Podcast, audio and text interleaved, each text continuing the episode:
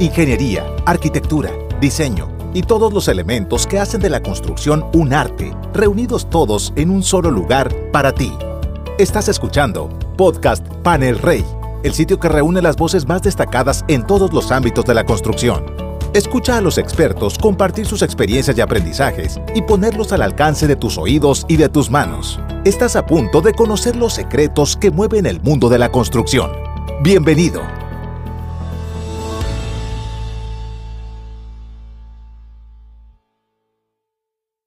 Hola, ¿qué tal amigos de Panel Rey? Eh, nuevamente les doy la bienvenida a este podcast, a este espacio en el cual que está pensado pues para todos ustedes.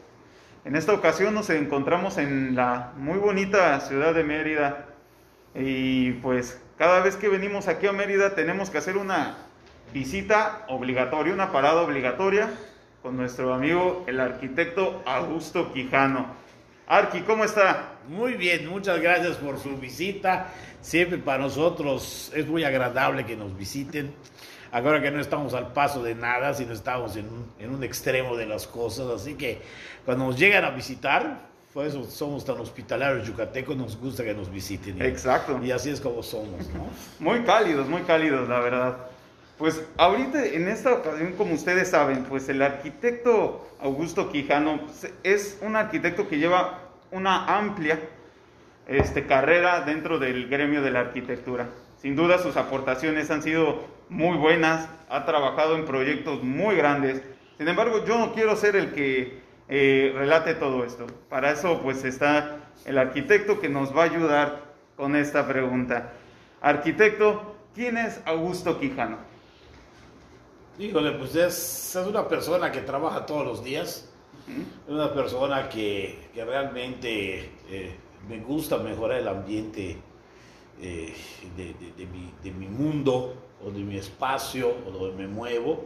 Me gusta que sea mejor, no me gusta que sea un, un lugar feo, Sí. ni, ni, ni mal usado, etcétera, ¿no? Me gustan, me gusta que mi, que mi ciudad cada día sea más bonita, aunque le estamos dando en la torre con tantas inversiones y tantos otros usos que a veces no son muy Sí, compatibles muchas veces con nuestro, nuestro carácter o nuestro contexto, pero pues por desgracia muchas veces estamos, estamos movidos más por la, por la oferta y la demanda y otras cosas, y por los desarrolladores, que por los propios eh, gente que debe planear la ciudad y demás.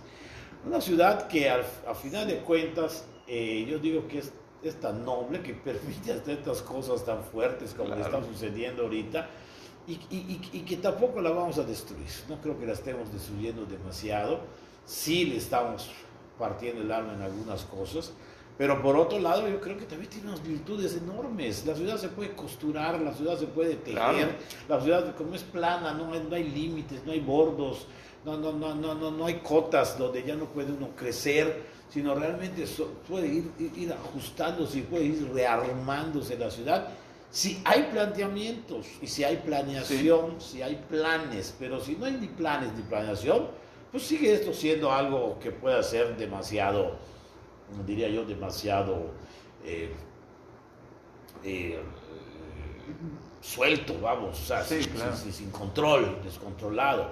Yo creo que se puede controlar muy bien, se puede planear muy bien. Lo que pasa es que falta la decisión, yo creo, de, Ujú. de- de planearla.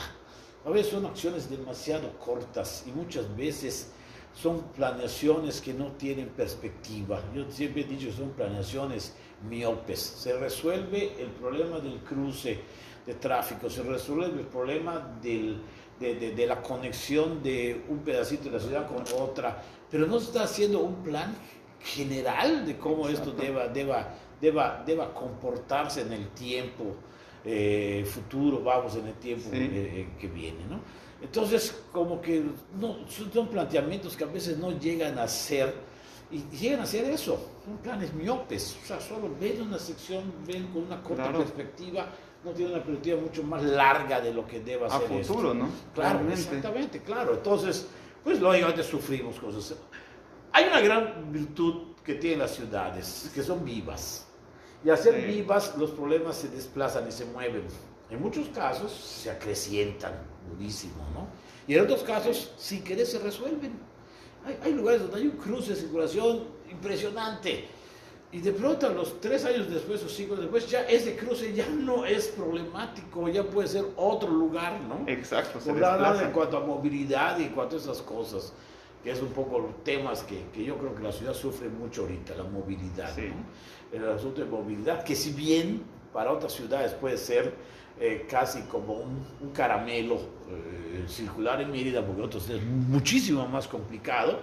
Para esta ciudad, pues sí es algo que podemos evitar, ¿no? Si lo Claro. planeamos y, lo, y- y lo hacemos correctamente. Entonces, yo creo que uno de los puntos claves es la movilidad. Y el otro, el uso del suelo. El uso del suelo en la que es, es increíble eh, cómo podamos tener incluso edificios grandotes en, en medio de nada, ¿no? A veces, Exacto. en, a veces en en- casi en un monte, ¿no? Salen edificios, salen cosas. A ver, o sea, los edificios altos son no porque queramos ser grandotes, sino porque lo exige un poco el uso del suelo Claro. o el valor de la tierra, una serie de cosas, y hace que eso sea. Pero si no, los edificios pueden tener otras dimensiones. Es ese uso del suelo que a veces no está muy, muy bien cuidado. Esos dos puntos, uso del suelo y movilidad, si se atacan de una manera consistente, ligada, Sí. resolvemos todo lo demás, porque con eso resolvemos transporte, con eso resolvemos este, eh, eh, eh, densidades, con Sí. eso resolvemos este, diría yo, no solo el uso del suelo, sino, sino su, su, su crecimiento, vamos, a final de Sí, cuentas, claro. ¿no? Podemos limitarlo o delimitarlo o, o- o fraccionar o seccionar un uso del suelo en ciertos puntos. Yo creo que hay zonas donde puede tener edificios altos, Claro pero no en cualquier lado, ni junto a cualquier lote, ni, ni junto a cualquier casa. Entonces tal parece que eso puede estar afectando un poco. Oiga, ¿y usted cree que sea este, eh, la obligación, ya sea como nosotros, como profesionistas, ya sea un arquitecto, un ingeniero, que tenga esta visión amplia de dónde se están generando los proyectos? Es decir, ver hacia dónde va a llegar esta proyección. ¿Será necesaria, Arqui? Pero si necesario, ¿en qué sentido? El, el- el poder calcular qué va a pasar, muy difícil muchas veces. Sí. Sí, se puede prever o planear Exacto. ciertas cosas, pero igual, como digo, las ciudades son vivas, igual cambian. Nosotros no pensábamos que hace 15 años eh, tendríamos una serie de, de- de situaciones urbanas que tal vez ni siquiera las pensamos que existieran. Sí, claro. Ya existen, ¿no? No, no, podemos prever. ¿Qué, qué sí tiene? ¿Qué sí tiene? ¿Qué sí tenemos ¿Qué como arquitectos? Tenemos una ventaja. Podemos anticipar, o sea, el arquitecto yo creo que siempre se anticipa Así es. al, al futuro. O sea, te puedes anticipar a los problemas, puedes anticipar y prever lo que pueda pasar o plantear lo que pueda pasar de una manera correcta, ¿no? El, el- el asunto es que a veces todas estas decisiones, por desgracia, no está en manos de los arquitectos, está en manos de o, o- o- de, o de desarrolladores que solo les interesa, sinceramente, solo su cartera, ¿no? Y en el caso de, los, de- de- de la, de la gente que maneja la ciudad, pues, pues solo les interesa pues, el puesto que tienen, ¿no? Y, Sí, sí, y cuidarlo, ¿no? Y, y continuar en él. Entonces, como que esa apertura yo creo que falta. Hay, hay buenos desarrolladores y desarrollan cosas magníficas, Ujú. y hay otros que se van con la finta y, y- y solo es para eso, para ganar dinero. Oiga, eh, porque lo, el tema que toca es algo muy importante, o sea, en hablar de eh, cuáles son esas cualidades que debe de tener un arquitecto. En, en este caso, en su caso, Arqui, ¿qué es lo que usted necesita antes de proyectar, antes de diseñar? ¿Cuáles son sus herramientas de trabajo? La, ¿Cómo la- la- la número uno, yo creo que se llama lugar. Ujú, O sea, no podemos planear de una manera, si tú quieres, utópica, ¿no? Sí, sí, sí. Decir, ah, la casa ideal es esta y vamos a ponerlo, o yo pensar en una casa y, y- y- diseñarla o plantearla o componerla o como quieras llamarle Ujú. y, y luego, y luego ponerla en un terreno, ¿no? O sea, si no, yo creo que tiene que ver el lugar donde está puesta, ¿no? Sí, claro. Por eso, mucho, mucho a veces de los planes, volvemos a la ciudad, de los Sí. planes, pues esos planes están copiados de otros lugares Ah, sí. y no son los propios. El propio, lo propio, ¿qué es? ¿no? O Exacto. sea, digo, la verdad, lo que sea cada quien, pero muchas veces copiamos planes de otros lados y los, y los ponemos en, en- nuestra región. Los implementamos. Y, y no funcionan, Claro. no funcionan, ¿no? Ahora, ¿qué, qué es lo, lo primero que se tiene para empezar? Que existe un lugar, ¿no? Que, que el Sí. lugar esté definido, ¿no? No, no, no es algo utópico ni algo abierto, sino es algo real. Sí. Quiero hacer una casa en este terreno, quiero hacer un lugar, un edificio qué en esta, con esta orientación, tengo que hacer una cosa con esta vialidad, tengo que hacer una cosa con esta visual, en fin, el contexto al final de cuentas. Eh, como decía el arquitecto Carlos Mijares, el, el, el lugar enriquece mi proyecto. Y mi proyecto debe enriquecer el lugar. O sea, es una relación Ujú. de ida y vuelta. Sí, sí, proyecto y lugar tiene que ser, no puedo yo agarrar y traer un centro comercial que está hecho para otro lugar y casi decir qué bonito está porque así está en Miami o así está en la Ciudad de México y tratar de hacer en Mérida. Imposible. Tiene que ver Claro. lo, propio. Debe de haber un contexto. Lo propio, un contexto, desde las orientaciones propias Claro. mismas hasta, hasta el espíritu. El otro día platicaba yo con una persona, ¿no? Imagínate, está bien que tengamos ahorita, eh, incluso, lo digo con la bebida, yo creo que muchas cosas son contextuales en, en- en nuestra Sí, región. sí, sí. Por ejemplo, con el sol que tenemos, no, puedes- no puedes jugar fútbol a las 12 del día. Sí, claro. Vamos a dar un ejemplo, ¿no? Pesado. Te pasa de retiro, ¿no? Eh, pero sin embargo sí se juega béisbol. ¿Por qué? Porque es un deporte hecho para la zona. Ujú. El, el- el Caribe, porque se juega mucho en el Caribe el béisbol, ¿no? Desde. Venezuela hasta, hasta las Antillas y Dominicana Sí, y sí, toda sí. esta zona.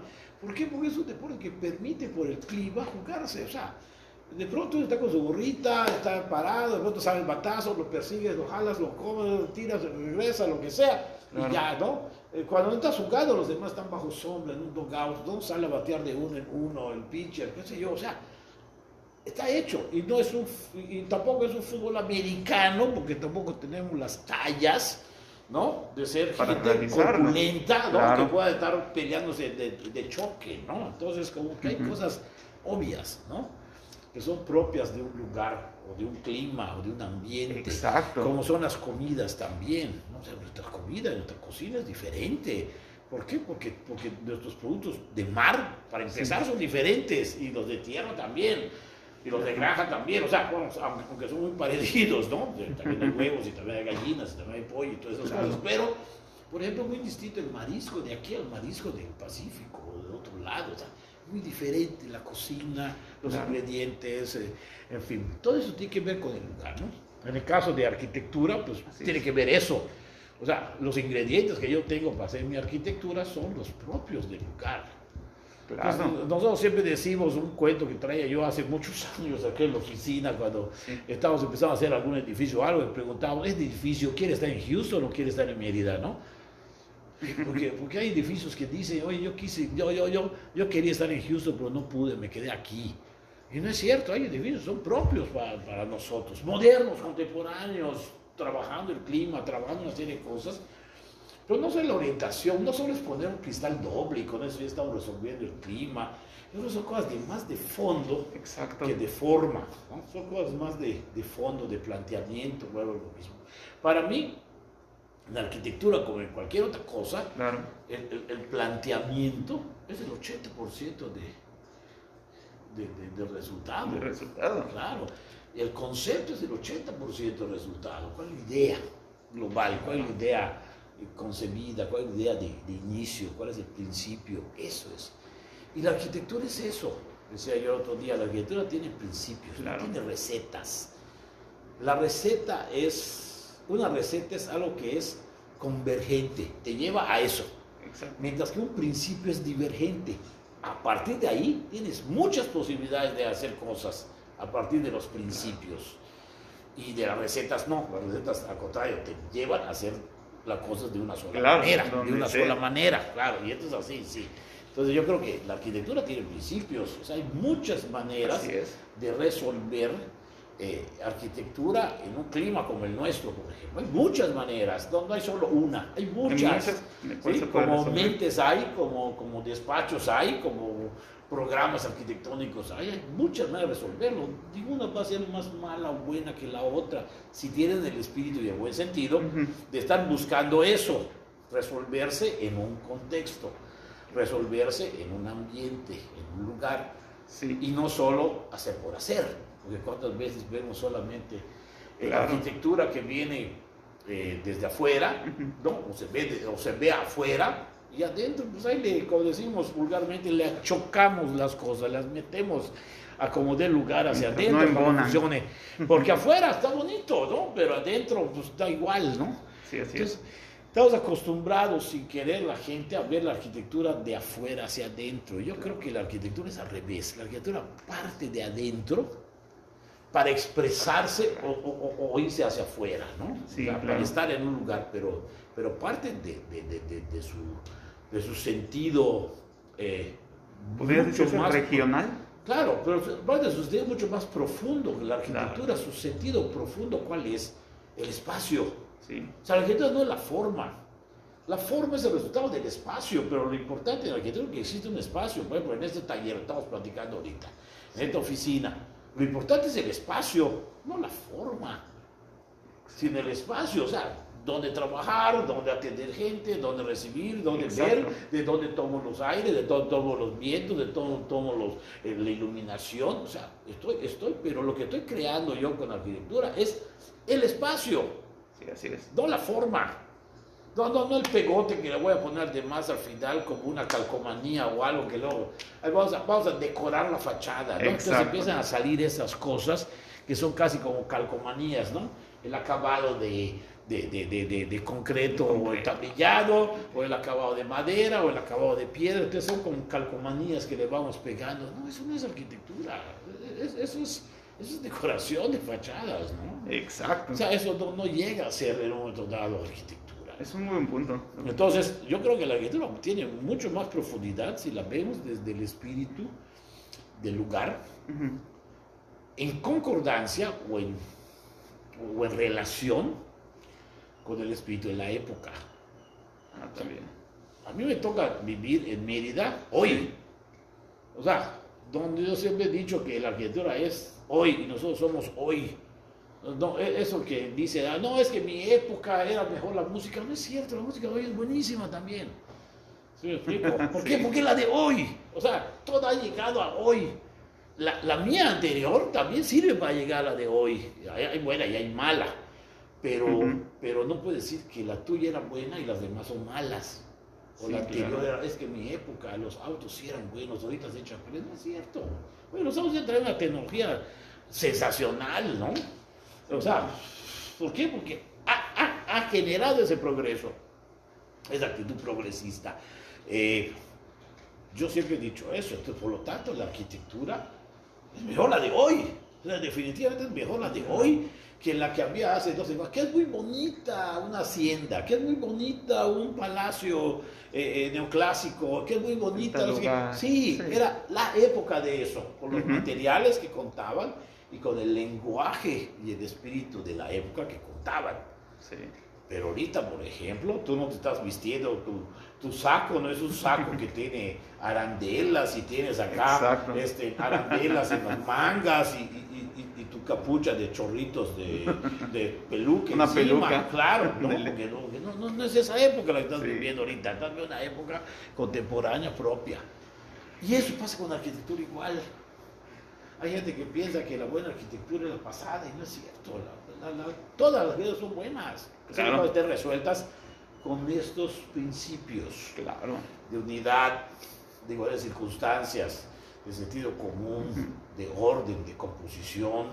O sea, todos esos valores que tiene la arquitectura, esos principios que tiene la arquitectura. Y que van evolucionando y que, tiempo. Y, que son los que hacen que sea arquitectura, si no va a ser una simple construcción. Claro, igual hay simples construcciones. Yo te digo, sí. De tu casa a tu trabajo, fíjate cuánta, qué edificio te llama la atención y, y qué edificio te, o, qué casa o lo que sea, este, te agrada o, o, cuál te emociona. Ya ves, pasas y pasas 300, 400, 500 edificaciones y ninguna te llama la atención. Exacto. Eso no es arquitectura, son simples construcciones que se hicieron y no llegaron a hacer, y no llegaron a hacer arquitectura, ¿no? Estos, a lugares que son así como anodinos, como cualquier cosa, ¿no? O sea, locales comerciales, un cristal, una puerta, unas columnas, un letrero.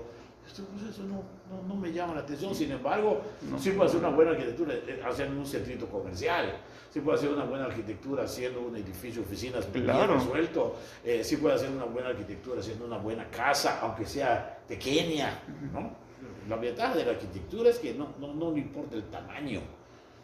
O sea, puede hacer una gran obra de arquitectura, algo de 100 metros cuadrados. Claro. ¿Sí me explico? Y puede ser, y no por grandote, algo muy grandote sea muy bueno siendo arquitectura, porque tampoco es. Fíjese, Garki, que este, es un tema muy importante en el cual este, usted está mencionando ahorita, porque hace poco estaba leyendo algo que usted ya había dicho anteriormente. Usted tiene un dicho que dice, eh, menos volumen, más contexto. ¿no? ¿Podría decir que esa es la, la base, o sea, su, este, su concepto en el despacho? Sí, yo creo que, eh, yo creo que más, más, es más pensamiento, ¿sí? Y, y, y, menos, y menos, y menos... Y menos este, construcción. Y, menos show, vamos, porque hay gente que todo lo hace con show, ¿no? O sea, ahorita muchos arquitectos es, es más la imagen y lo que ellos son y demás, cuando, oye, lo importante no eres tú. Lo importante no es, el arquitecto, lo importante es la arquitectura. Exacto. Es como el doctor, ¿no? O sea, el doctor, que yo soy un buen doctor, no, lo importante es la medicina, ¿no? No la persona. Y el paciente y la salud que quieres generar, y no yo, el, doctor que sale diciendo yo cura a todos y soy no sé qué, no, no. Entonces allá hay como que hay una distorsión de lo que viene siendo la imagen de lo que los arquitectos proyectan. Yo creo que el arquitecto es, es, una persona eh, eh, eh, servidora de la ciudad, o sea, está generando buenas obras, buenas cosas, sirve a sus clientes, sirve a sus usuarios, sirve a los, a, los que van a usar sus edificios, sirve a, a, a todo un sistema de, de, vida que hay con respecto al trabajo. Sí, eso es el arquitecto, pero no, no, el arquitecto no es así una figura como si fuéramos este, eh, príncipes, reyes o, artistas. ¿no? Entonces, se está desvirtuando la cosa de mucho de, de, esa imagen del arquitecto como que, wow, ¿no? Vaya.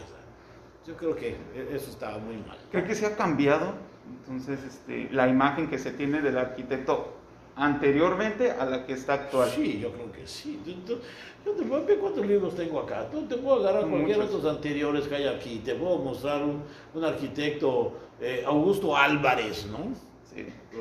Óyeme, tú empiezas a ver la obra que tiene, es una obra impresionante, buenísima, y, y, y no estaba en, en, en, en los círculos sociales, en la farándula y nada de esas cosas, ¿no? O sea, ahí es donde, donde se desvirtúa muchísimo. Yo creo que más, creo más en el pensamiento y menos en el, en el show, ¿no? más en el oficio. En la aportación que puede tener al gremio. Claro, más en el oficio de, de cómo hacer mejor cada vez tu trabajo, cómo irlo afinando, más en el oficio que en el, que en el, que en el, que en el, que en la moda. más el oficio, más que la moda en el, en el fashion, ¿no? Estar allá en, el lugar, ¿no? en la publicidad, más del oficio que la publicidad. ¿no? Yo creo que e, eso es, eso es fundamental. Porque a, final de cuentas, fíjate, a fin de cuentas, nosotros vamos a pasar por este mundo y nos vamos a ir, pero nuestros edificios se van a quedar. Y nuestras aportaciones van a quedar puestas. Que las pueden cambiar luego, sí, las la gente las cambia. Y, y más o las cambia más ahora que antes. De antes como que había un poco más de respeto a algo construido, ahorita ya lo tiran con la misma, ya se nota cosas encima. O, ¿Por qué? Porque ahorita este, el gran señor es el dinero, ¿no? Es un billete el, que cuenta. Y, yo creo que, pero eso no importa, pero los buenos edificios, los que son buenos realmente, se mantienen toda la vida, ¿no? Claro. Ahí conocemos conventos que se han convertido en escuelas de arquitectura y que se puedan convertir en, en, edificios culturales y demás, y, y, empezamos siendo un convento.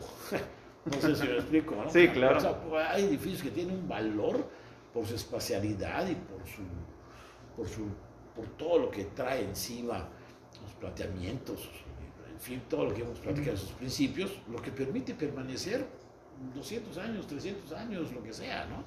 Y no solo un tiempo de vida de un edificio de 40 años, o 30 años, o 50 años, o lo que, lo que le podamos poner naturalmente.